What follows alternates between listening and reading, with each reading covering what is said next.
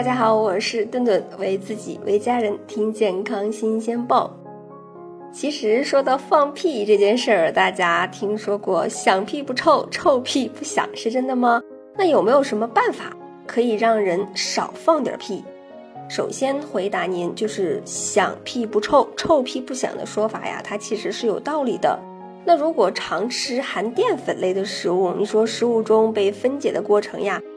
会产生大量的二氧化碳，那气体较多，这个时候放的屁呢，一般不同凡响，但是呀，气味却不是很臭。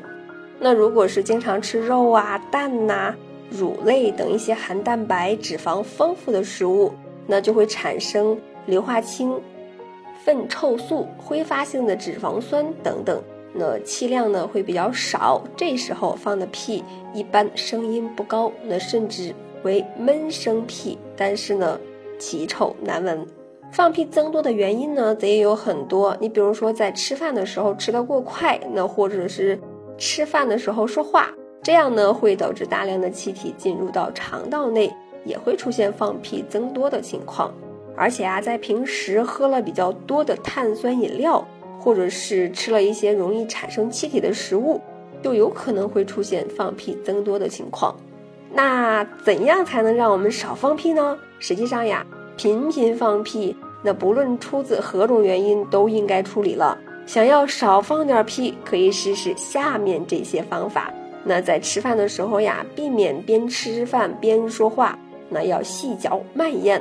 可以选择一些这个高蛋白含量少的食物，高蛋白分解之后会形成氨基酸，氨基酸呢也会让你的屁变得臭。